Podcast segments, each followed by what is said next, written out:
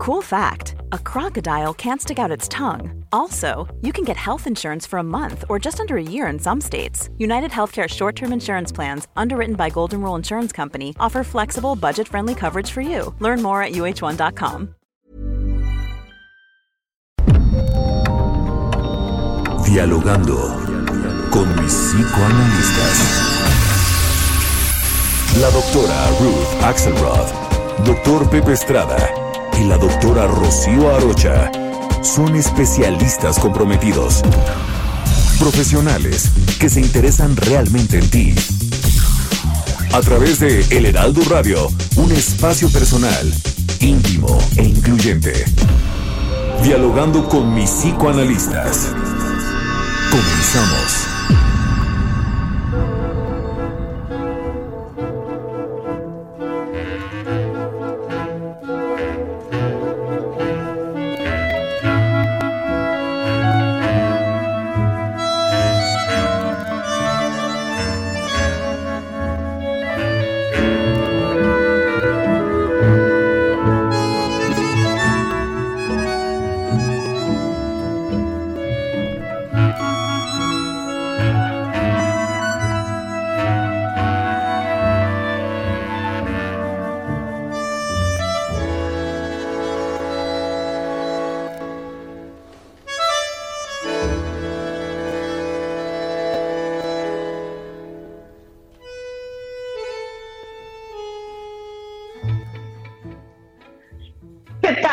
¿Qué tal? Buenos días. Estamos aquí en nuestro programa ya favorito, dialogando con mis psicoanalistas. Soy Rocío Arocha y estoy con...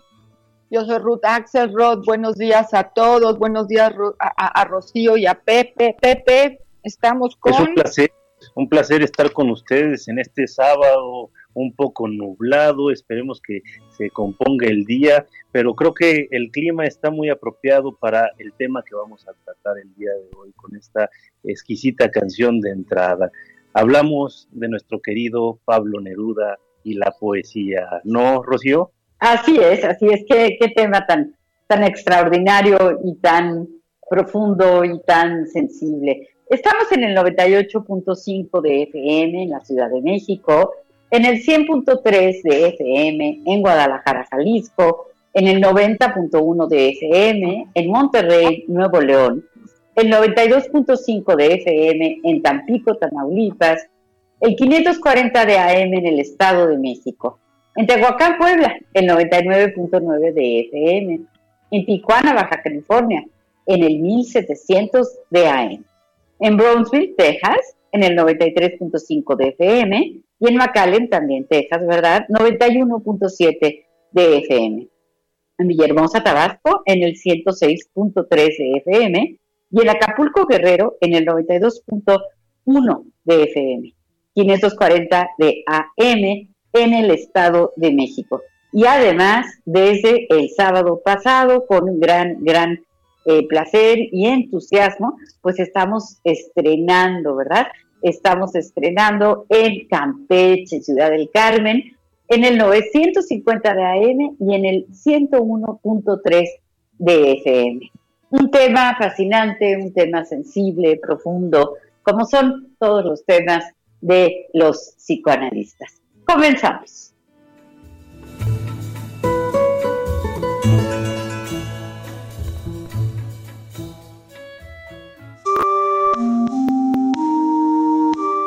Pablo Neruda es el seudónimo de Neftalí Ricardo Reyes Basualdo, quien naciera en Parral, Chile, en 1904. La madre del poeta murió solo un mes más tarde de que él naciera, momento en que su padre, un empleado ferroviario, se instaló en Temuco, donde el joven Pablo Neruda cursó sus primeros estudios y conoció a Gabriela Mistral. Comenzó muy pronto a escribir poesía y en 1921, a sus 16 años de edad, publicó la canción de la fiesta, su primer poema, con el seudónimo de Pablo Neruda, en homenaje al poeta checo Jan Neruda. Nombre que mantuviera a partir de entonces y que legalizaría en 1946.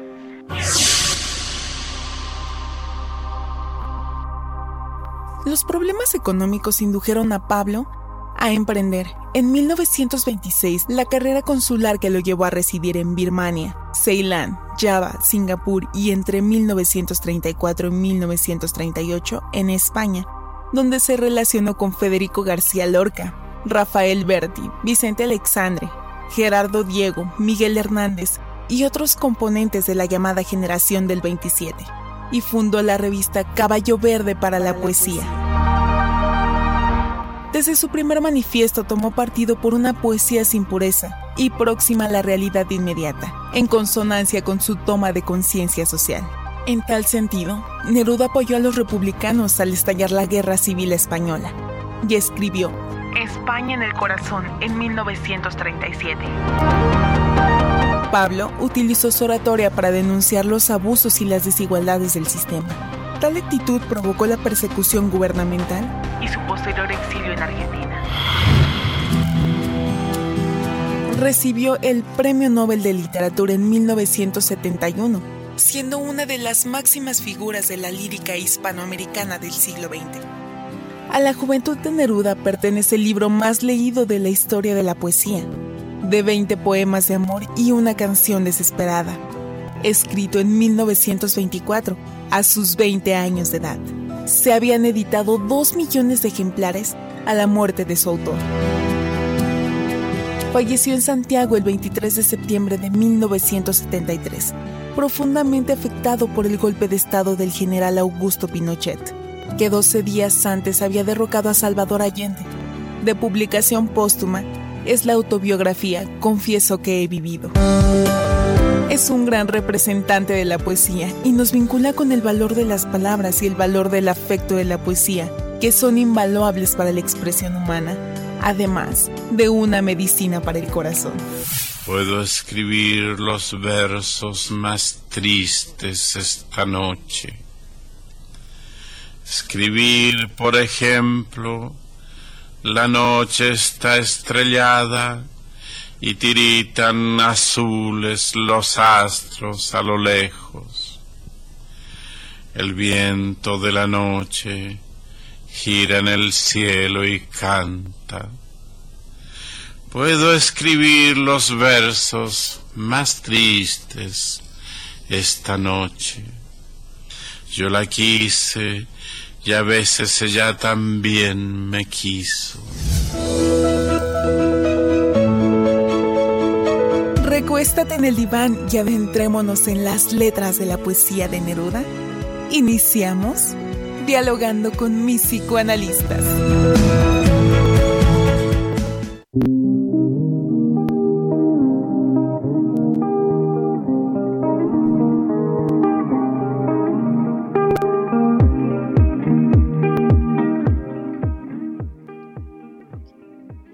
Para que tú me oigas, mis palabras se adelgazan a ver, como las huellas de las gaviotas en las playas.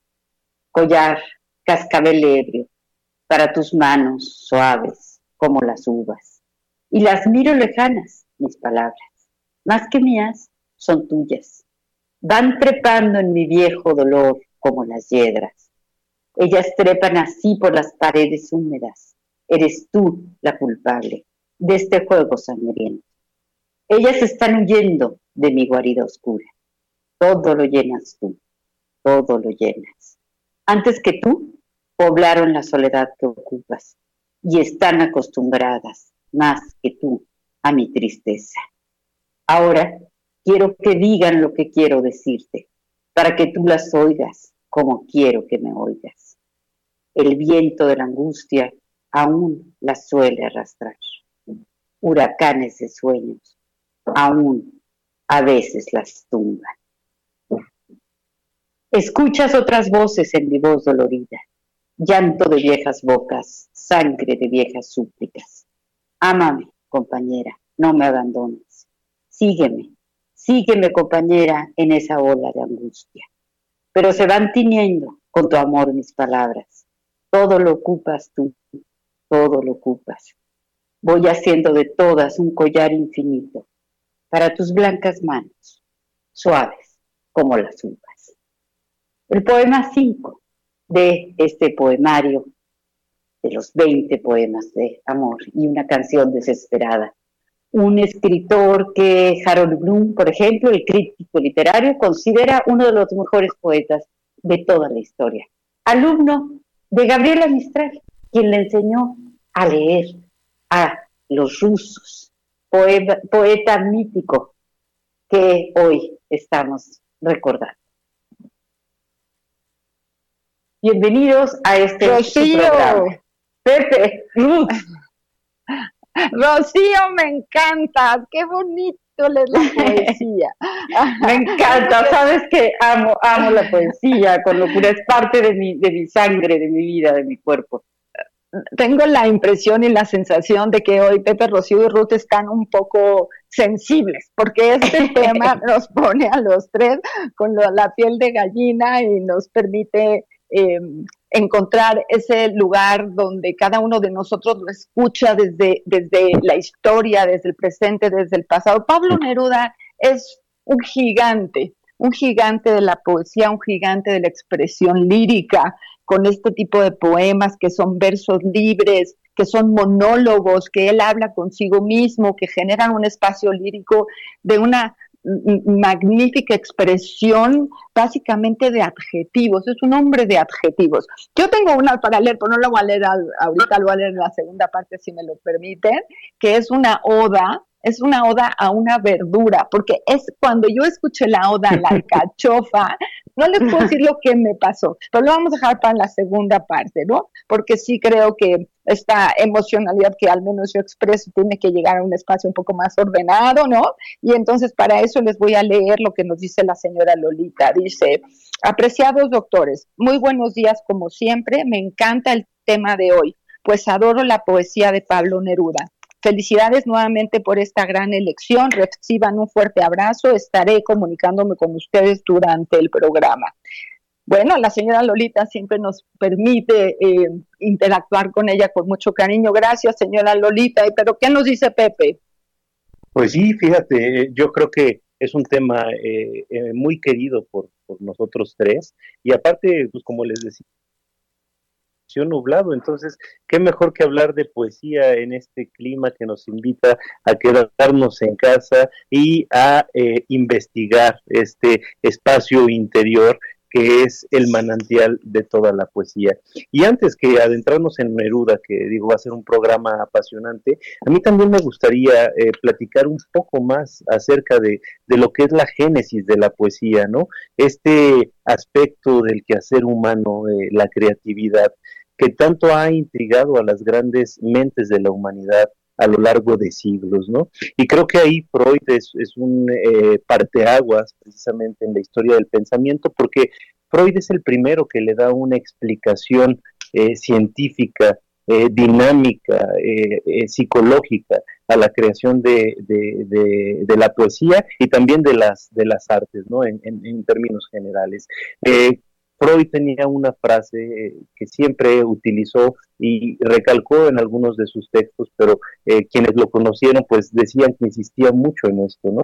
Ante cualquier duda hay que remitirnos a los poetas, ¿no? Y Freud eh, utilizaba esto porque gran parte de sus teorías, gran parte de este corpus teórico que vamos a llamar después el psicoanálisis, está fundamentado en la obra de grandes poetas y de grandes literatos de toda la humanidad.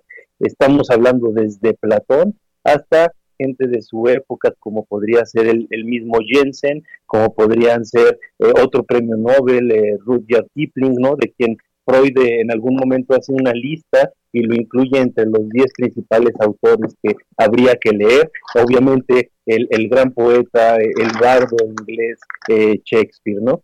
Pero bueno, la, poesía es esta actividad humana esta actividad del mundo interno del individuo, que es algo como mágico, ¿no? Condensa en unas breves palabras toda una serie de emociones, de sensaciones, de pensamientos, de historias que nos llevarían volúmenes enteros de narrar, pero en la poesía lo conseguimos en unas cuantas palabras, en unos cuantos versos. ¿No es así, mi querida Rocío? Así es, así es. Cuando no puedo hablar, escribo, decía, por ejemplo, Agota Christoph en su maravillosa Klaus y Lucas, ¿no? Es decir, eh, poder expresar en palabras, pero no en, este discurso informativo, ¿verdad? Que es meramente eh, intercambio de datos, sino a través de la poesía, poder expresar eso que de otro modo sería imposible decir. Hacerlo, pues es algo que es eh, sumamente conmovedor, sumamente importante. Por eso yo coincido totalmente con la idea de Freud bueno, pues cuando no sepas, pues pregúntale a los poetas, ¿no? Ellos son los que de verdad saben. Y yo estoy convencida de eso. No solo los poetas, creo que todas las expresiones artísticas, pues son el modo de comunicar, porque las palabras también a veces nos faltan, a veces eh, necesitamos usar palabras que sean pues muy, muy simbólicas, ¿no? Que señalen, que apunten a muy distintas emociones, eh, sentimientos, etcétera. Pero, ¿qué creen? Hay mitos, hay mitos alrededor de Pablo Neruda, ¿no? Por ejemplo, el de que tomó el nombre de este Jan. No, no, parece ser, porque él dijo eso, ¿no? Pero eh, hay investigadores que dicen que, que no, no pudo ser posible porque ese era un escritor ruso del que difícilmente pudo haber una traducción para cuando eh, Pablo decide usar su, seudónimo con el que ya va a utilizar eh, para el resto de su vida, ¿verdad? Hasta su muerte. Una, una obra de Agatha Christie. Ahí sale un, un, personaje cuyo segundo apellido es Neruda y es bastante más probable que de ahí haya tomado este, este nombre. Pepe, Sí, sí, sí, digo, eh, ¿sabes, ¿sabes qué es lo, lo más, lo que a mí me parece como más apasionante, hipnotizante de este personaje que fue Neruda? Eh, el que vivió de acuerdo a sus convicciones y a sus ideales. En raras ocasiones encontramos la combinación de un poeta, de un artista, que lleve sus convicciones hasta las últimas consecuencias, ¿no? Eh, por ejemplo, digo yo, yo admiro mucho a nuestro querido Octavio Paz y Octavio Paz defendía a capa y espada, por ejemplo, en algunos de sus libros, la libertad femenina, este, el movimiento de emancipación de la mujer, la participación activa de la mujer en la política, en la vida cultural a lo largo de la humanidad. Pero bueno, pues lo que se sabe eh, de, su vida privada nos dice lo contrario, ¿no? Parecía que era una persona muy diferente en su trato con las mujeres, en sus relaciones íntimas. En el caso de Pablo Neruda, tenemos una situación muy distinta. Era un poeta, una persona convencida a profundidad de sus ideales y los llevó a sus extremos eh, eh, más radicales, ¿no? Eh, fue un poeta que precisamente por sus posturas políticas, intelectuales, liberales, acabó siendo exiliado de su propio país y pasó gran parte de su vida fuera de este, anduvo viajando por todo el mundo, incluso radicó aquí en México, donde se hizo buen amigo de nuestro querido Octavio Paz, de ahí tuvieron una eh, rivalidad impresionante, y Octavio Paz en, sus últimos años nos dice que eh, fue, fue su más querido enemigo, ¿no? Porque lo amó, lo quiso, lo admiró, lo enfrentó, pero este, siempre al final de cuentas tuvieron una admiración mutua muy grande. Y bueno, al final pudo regresar eh, a, terminar sus días en su querido y natal eh, Chile. Mi querida Ruth, ¿qué piensas? Bueno, yo quiero comentarte que eh, cuando tuve la suerte de andar por ahí, lo más importante era ir a conocer su casa, la casa donde él terminó su vida, ¿no? Que es una casa preciosa frente al mar, que los chilenos cuidan con mucho cariño y que claro es una atracción turística, pero tiene esta sensibilidad que él nos expresa siempre en palabras, ¿no? Aparte de toda esta riqueza, lo que me parece grandioso es que la humanidad haya podido reconocerlo en vida, que eso es una cosa muy linda. Y entonces logra el Premio Nobel de, de Literatura en 1971.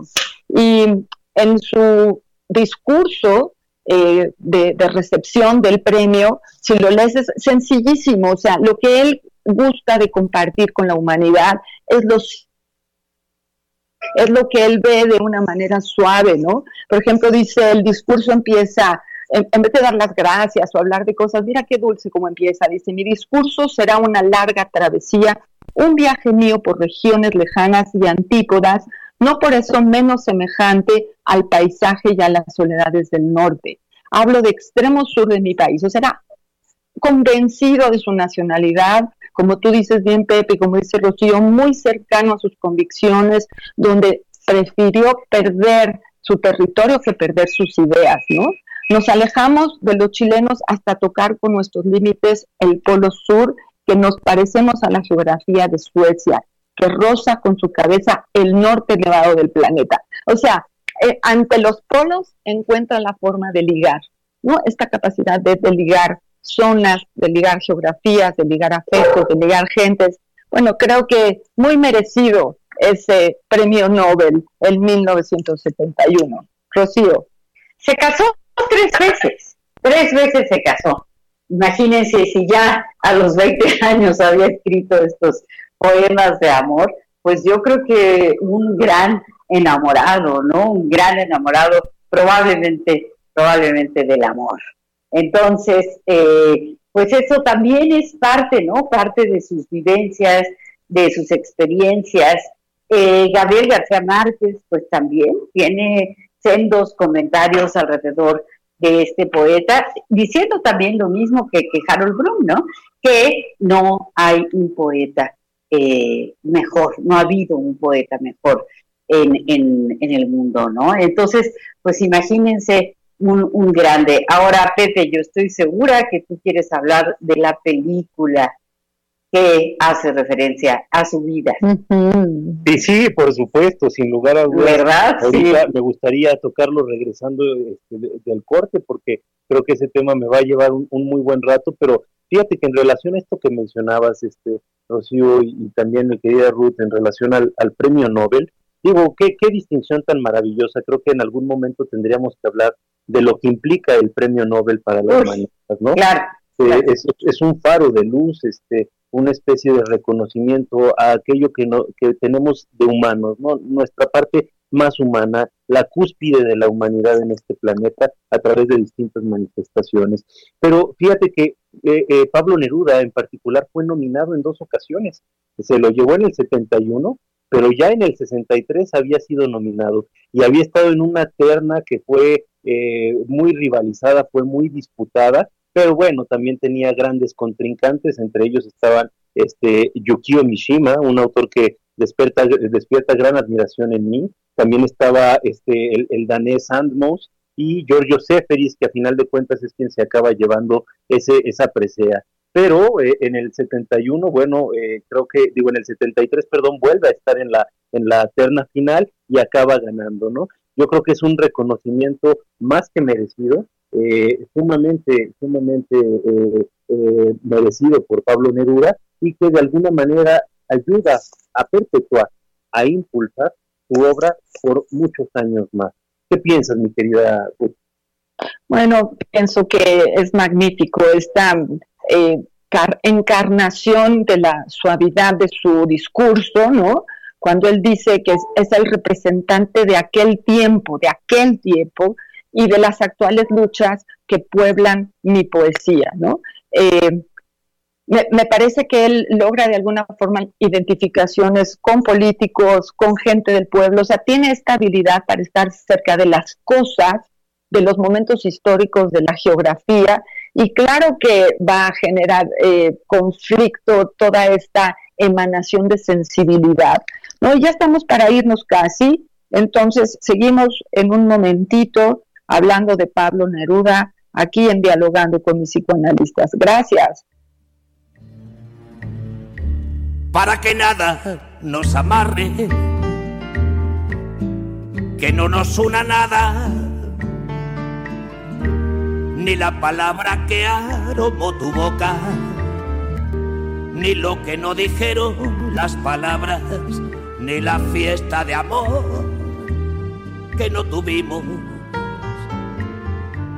ni tus sollozos junto a la ventana para que nada nos amarre, que no nos una nada.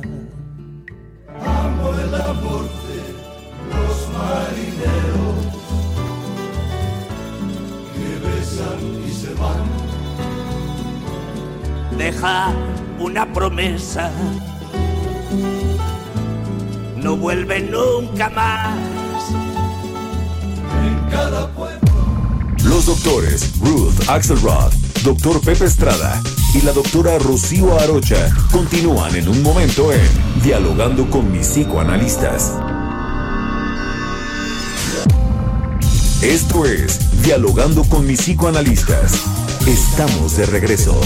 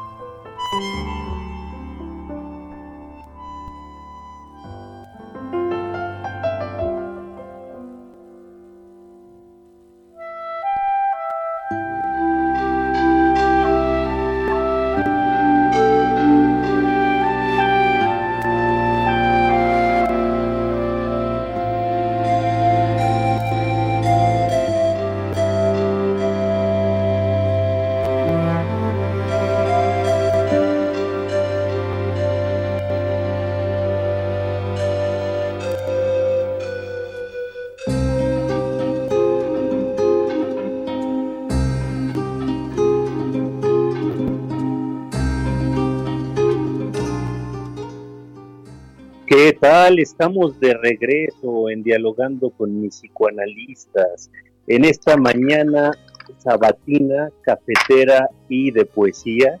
Estoy con mis queridas amigas eh, Rocío Arocha, Ruth Axelrod, disfrutando de este delicioso programa, de esta deliciosa música y de su compañía, nuestros queridos radioescuchas. Nos escuchan a través del Heraldo Radio. Y bueno, estamos volviendo con una bella canción escrita por Luis Enrique, eh, que de alguna manera eh, se hizo acreedor del premio Oscar por la mejor música, eh, debido a esta composición que hace a la película Il Postino, El Cartero, una obra que está inspirada en, la, en el paso de Pablo Neruda por la isla de Capri durante el exilio y que bueno, se, llevó todos los premios este, habidos y por haber, y que también eh, fue eh, ahora sí que inspiración para una de las obras de nuestro querido artista eh, paisano, Daniel Catán, quien en el 2010 estrenó su ópera en el Teatro de Los Ángeles llamada El Postino, con libreto y música también adaptada por él. ¿Qué piensan, queridas amigas, mi querida Rocío, de esta maravillosa película inspirada en la vida de Neruda. No, hombre, una, una película verdadera. Ahora sí que es un poema la película, vale muchísimo la pena eh, verla, qué bueno que la mencionas. Yo me quedé con, con dos, con tres pendientes. Uno, eh, nuestro teléfono en cabina, el 55 64 88 93 54, para que nos llamen, por favor. Otro, el premio Nobel le fue dado en 1971, él muere en 1973. Y otro es un error mío, yo dije de Agatha Christie, pensando en Arthur Conan Doyle, eh, la novela es Estudio en Escarlata. Eh, ¿De dónde sale este personaje, verdad? Eh, Norman Neruda, que es de donde se cree que tomó su nombre Neruda. Otra cosa importante, él tuvo el reconocimiento doctor honoris causa de la Universidad de Oxford. Eso entre otras cosas. Ruth. Hay una Tenemos una llamada. Qué bueno. Buenos días. Hola. Hola, ¿quién habla? Soy Sofía Cisneros Salado. Hola Sofi, qué bueno que pudiste marcar, qué gusto, cuéntanos. ¿Cómo estás Sofía? Qué gusto que nos llames. Dinos, ¿cuántos años tienes? Tengo siete años. Siete años y estás saliendo en el radio. Oye, ¿y qué nos vas a, a platicar? Que me gusta la poesía. Wow. Hombre, qué, qué privilegio tener radioescuchas de esa edad, interesados por el radio, pero además por la poesía. Eso, sin lugar a dudas, es resultado de un gran parentizaje, de la labor de unos papás muy comprometidos con, con sus hijas, y bueno, se ve sin lugar a dudas que es una hija muy querida. Sofi, Mande. ¿cuál es tu poesía preferida? Cuéntanos algo de lo que te gusta. Me gusta la poesía de los pajaritos, que me inventé un poema. ¿Lo ¿Y tienes te lo sabes? ¿Te lo sabes de memoria? Más o menos porque me, lo- me lo estaba inventando en primero de primaria. A ver, pero dinos un poquito, aunque sea una, un versito. Ujú. A ver, te escuchamos. Brincan que brincan, pilotean y pilotean. Los pajaritos cantan toda la primavera. Ay, qué bonito. Bravo, bravo, bravo. Qué bonito, Sofi. Oye, además tienes un nombre precioso, porque me imagino que sabes muy bien que tu nombre significa sabiduría. Imagínate qué nombre tan bonito, tan bonito como eres tú. Muchas gracias por llamarnos. De nada.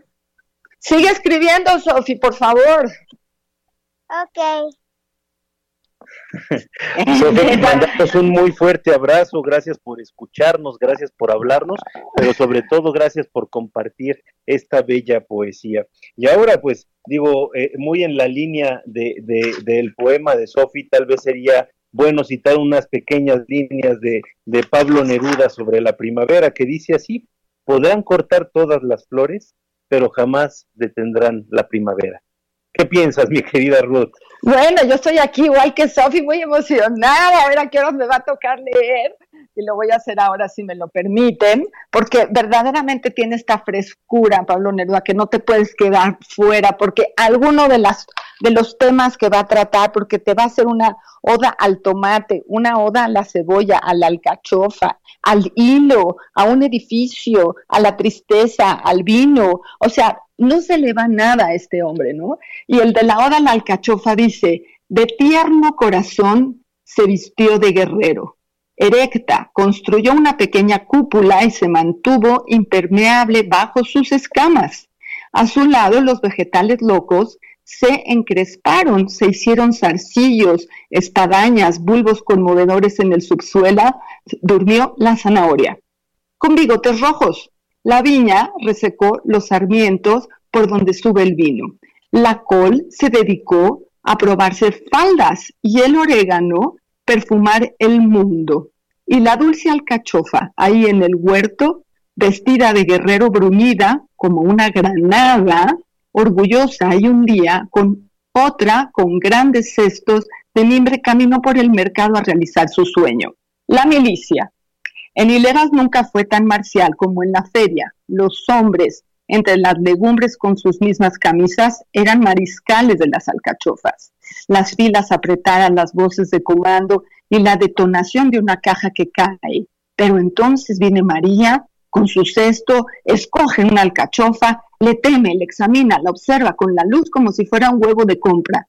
La confunde con su bolsa, con un par de zapatos, con un repollo y una botella de vinagre hasta que entrando en la cocina la sumerge en la olla. Y así termina en paz esta carrera del vegetal armado que se llama alcachofa. Luego, escama por escama, desvestimos la deliciosa alcachofa, la comemos, la pacífica pasta con su corazón verde. Bueno, me parece encantador. ¿Qué opinan? Sin Pues, lugar a dudas, preciosa, ¿verdad? encantador. Yo la verdad no conocía estos poemas de, de Neruda a, a- a la alcachofa y a la zanahoria, pero el, el tema de, de- del poeta, justo lo que hablábamos ahorita, la, la personalidad del poeta, el genio del poeta, está en que observan los más ínfimos detalles, los más pequeños detalles de todas las cosas y encuentran la belleza intrínseca de todo lo que está rodeándonos constantemente. ¿Tú qué piensas, mi querida Rocío? Pues estaba pensando en tantas cosas que le pasan en su vida, ¿no? Al mes de nacido muere su madre de tuberculosis. A los dos años el padre se vuelve a casar y bueno, pues imagínense a los dos años, pues tener una nueva mamá, ¿verdad? Que es la nueva esposa de su, de, de, su papá. Eh, eh, bueno, toda la, carrera política también, amigo, amigo de García Lorca, nada más, nada más y nada menos, a quien habríamos de dedicar también, también, ¿por qué no? Un, programa, ¿no? Eh, también amigo de, de, Picasso, porque estuvo algún tiempo en París, entonces, pues nada más con tener esos amigos, ¿verdad? Pues ya, ¿qué más quiere uno? Y luego donó, donó toda su obra a la Universidad de Chile, ¿verdad? Que es en donde está. Entonces, pues bueno, no, no hay este no, no hay eh, desperdicio en nada de lo que tenga que ver con este gran, gran poeta. Y, y sí, justo mi querida Rocío, ahorita que, que, hablabas de sus amistades, creo que era una época grande, ¿no? En la que grandes mentes de la humanidad se juntaron y tuvieron el privilegio de convivir, fecundándose mutuamente. En el caso de, de, Neruda, por ejemplo, con su amistad con este García Lorca, su amistad con Picasso, bueno, lo llevó a generar grandes cambios en, en su postura eh, y, involucrarse de una manera activa, ¿no? En, grandes movimientos sociales y políticos, ¿no? En el caso de la situación este, con García Lorca, bueno, lo hizo movilizarse y tomar una postura con respecto a la guerra civil española, ¿no? En, el 36 y también de alguna forma eh, esta amistad con Picasso lo llevó a que en algún momento recibiera un premio internacional por la paz, ¿no? Este, vamos, eran amistades de estas que hay pocas, pero que los otros, los tres que tenemos el privilegio de compartir este programa, podemos, este, eh, orgullosamente decir que, la tenemos, ¿no? Que son amistades que fecundan y que llevan a potencializar las facultades propias. En el caso de Neruda, tuvo grandes amigos, mi querida Rocío. Así es, tengo un mensaje que quiero leerles de María Mendicuti, que siempre nos escucha, y dice, ustedes nos comparten su profundo conocimiento y ahora la delicia romántica y bellísima de Neruda. Los amo a los tres. María Mendicuti. y nosotros a ella que todo el tiempo nos apoya y nos echa porras. Y recordemos el teléfono en cabina 55 64 88 9354 y no olviden nuestro WhatsApp, en donde también hemos recibido algunas ideas hoy, 55 30 10 27 52. Repito, 55 30 10 27 52. Yo soy Ruth Axelrod y estamos en el Heraldo Radio eh, disfrutando de hablar sobre Pablo Neruda, su recuerdo y evidentemente este, este ejercicio cinematográfico del que Pepe Rocío nos recuerdan de Il Postino, ¿no? Una película llena de romance, pero también llena de la geografía del país donde él perteneció y al que después estuvo exiliado, ¿no? Pero la sensibilidad como se hace la película refiere a la misma sensibilidad de la poesía de, Pablo Neruda. Recuerdo que hay muchísima, la mayor parte de los, de los monólogos y los diálogos son las obras de Pablo Neruda, ¿cierto, Pepe? Sí, sí, sí, sin lugar a dudas. y fíjate que ahorita que estabas mencionando esta parte de la geografía, Ruth, eh, creo que también sería muy importante entender la época, eh, el, el siglo y la parte del siglo en la que vive Pablo Neruda, ¿no? Es, es, es un mundo turbulento, ¿no? El que le toca. Es un mundo en el que hay que jugárselo todo por el todo, ¿no? Eh, si no se sostiene una posición, eh, te lleva ahora sí que el flujo de, del movimiento de la época y bueno, este tipo de pensadores de alguna manera eh, sentaron las bases para, para un mundo mejor, ¿eh? sin, sin lugar a dudas, a través de su, de su poesía, a través de su quehacer político, de, de, su activismo político constante, Neruda nos deja un, un, mundo mucho más optimista, vamos a decirlo así, la defensa de los ideales que él hace vamos, eh, eh, es, eh, no tienen parangón alguno, ¿no? Y, yo me gustaría tocar, digo, es un personaje muy, muy este, lindo, muy querido para todos nosotros, pero también tiene lados oscuros. Por acá me llegó un mensaje en el que me dice, ¿y por qué no hablan de su hija Malva? Y este es un tema que yo sé que le encanta a Rocío,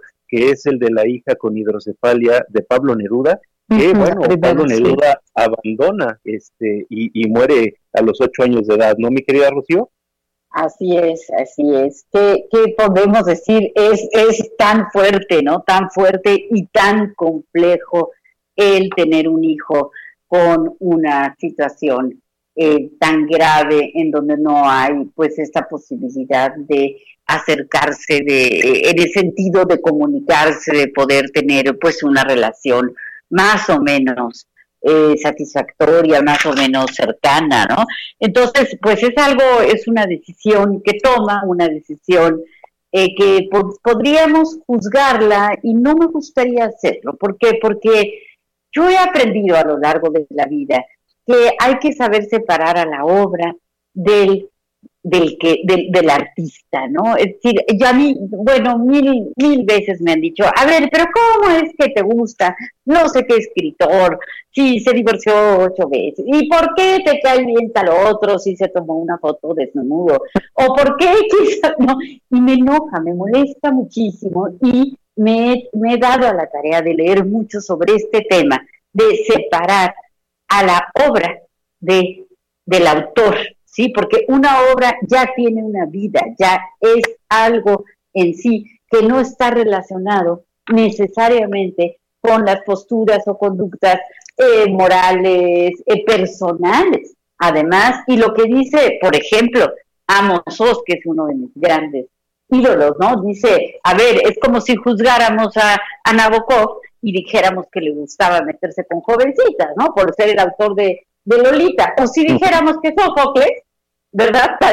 Mató a su padre, pensando porque, porque lleva al teatro la, tragedia de, de Edipo, ¿no? O si habláramos de que a Dostoyevsky le gustaba robar y matar viejitas si pensamos en crimen y castigo. Entonces, eh, claro, es difícil a veces separarlo, pero hay que saber separar a la obra de su vida personal. Y además, yo creo que no tenemos derecho de meternos en esos vericuetos de, las, de la vida de la persona solo para, digo, como referencias, por supuesto, ¿no? Y esta pregunta que nos hacen es una pregunta, bueno, pues que se presta para decir muchas cosas, ¿no? Muy, muy interesante, pero creo que hay que tener, pues sí, un respeto, ¿verdad? De eh, decisiones como de esta naturaleza que además no sabríamos nosotros qué haríamos en una situación así.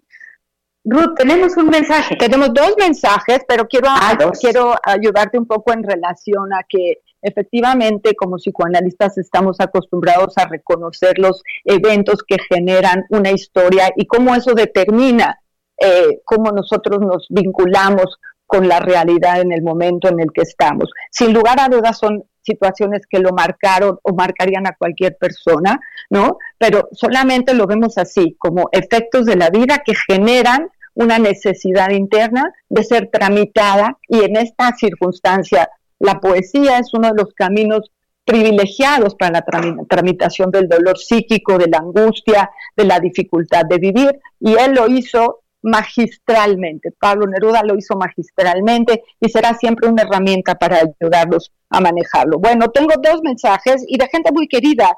Dice, eh, tengo acá un mensaje acerca de eh, Michelle Sobol, que nos dice eh, un saludo especial a Ruta Pepe y a Rocío.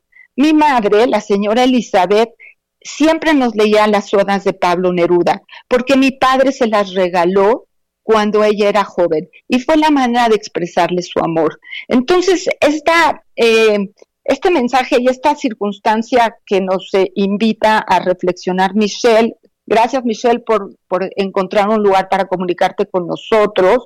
Y eh, eh, tenía en su mano Michelle el libro de las odas elementales de Neruda cuando ya habíamos decidido nosotros que íbamos a trabajar esta semana sobre Pablo Neruda y estaba emocionadísima.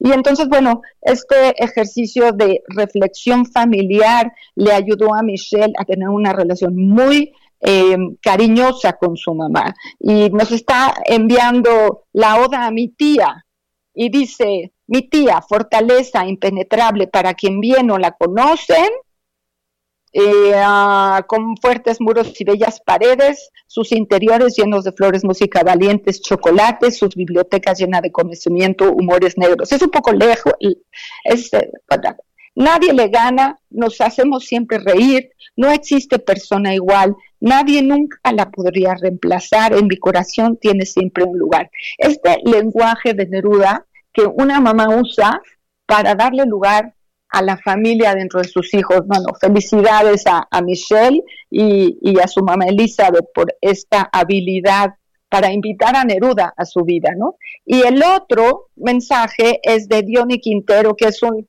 es un sabio, un, hombre de mundo gigantesco que nació cerca de donde nació Neruda, ¿no? Entonces le tiene un cariño especial. Y dice, creo que hay que distinguir a Neruda poeta de Neruda político uno muy bueno y otro más vale que a veces pensemos eh, la responsabilidad de los resultados. Eh, de alguna forma llenó la cabeza de todos los sudamericanos con ideas de contrabando de su poesía maravillosa, ¿no? Dioli también tiene este arte en la expresión de sus palabras, ¿no? Entonces, bueno, gracias a Diony por escucharnos, por alcanzarnos y por estar con nosotros para pensar a Neruda. Hasta ahí voy. Así es, así es. Pepe. No, no, no, este, justo, eh, qué, lindas participaciones. A mí me, sorprende gratamente que sábado con sábado tengamos este tipo de interacción con nuestros queridos radioescuchas que nos ayudan a construir un programa eh, cada vez, cada vez más eh, agradable, más cálido, más sentido y por lo menos para mí cada vez más importante. Entonces, e, e, el escuchar estas participaciones de, nuestros queridos radioescuchas me hace la mañana, me llena el corazón y creo que nos está eh, ayudando de una manera eh, indecible a transmitir cultura, información y un poquito de esperanza a la humanidad. ¿Cómo ves, mi querida Rocío? Pues sí, veo que siempre hablar de temas profundos, de temas importantes y hacer homenajes, ¿no? Hacer homenajes como le ha tocado ya a Ennio Morricone, por ejemplo, ¿no? Y esta vez a Neruda. Eh, siempre, siempre se enriquece uno, porque como dice este gran, gran filósofo contemporáneo eh, holandés Rob Riemen, ¿no?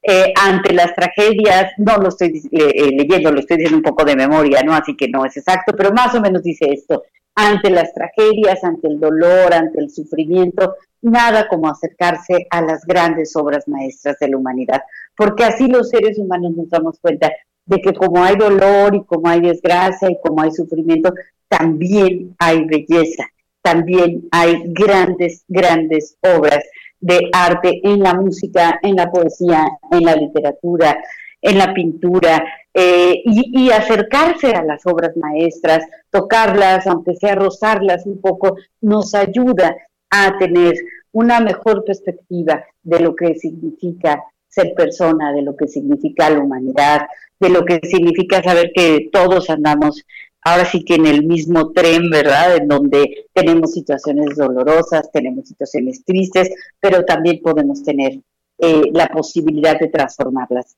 en arte. ¿Verdad, Ruth? Sí, está maravilloso. Y fíjate que hablando de esto, aquí hay otro mensaje, y este mensaje es de una nieta eh, que dice que ella le escribió a su tita abuelita, ¿sí? Que se llama Elizabeth, una oda, ¿sí? Y que es esta que yo leí, es esa que ella escribió para su abuelita.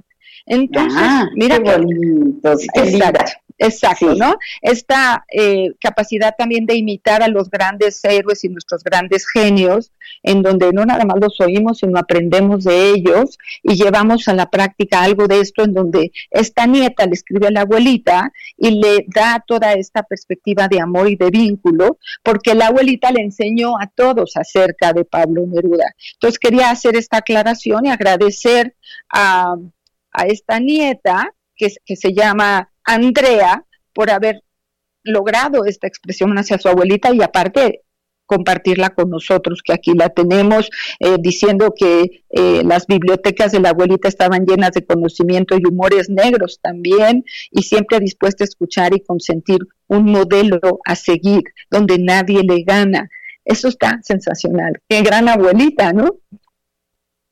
Hombre, que quien tuviera una abuela, una abuela así, ¿verdad? buenísimo. Sí.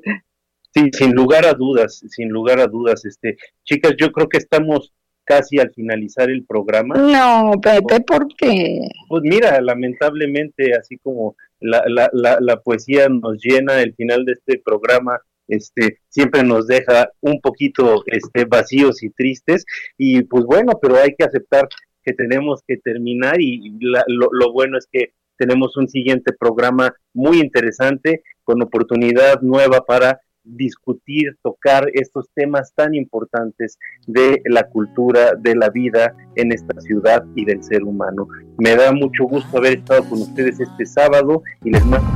Dialogando con mis psicoanalistas. Un diálogo personal, íntimo e incluyente por El Heraldo Radio.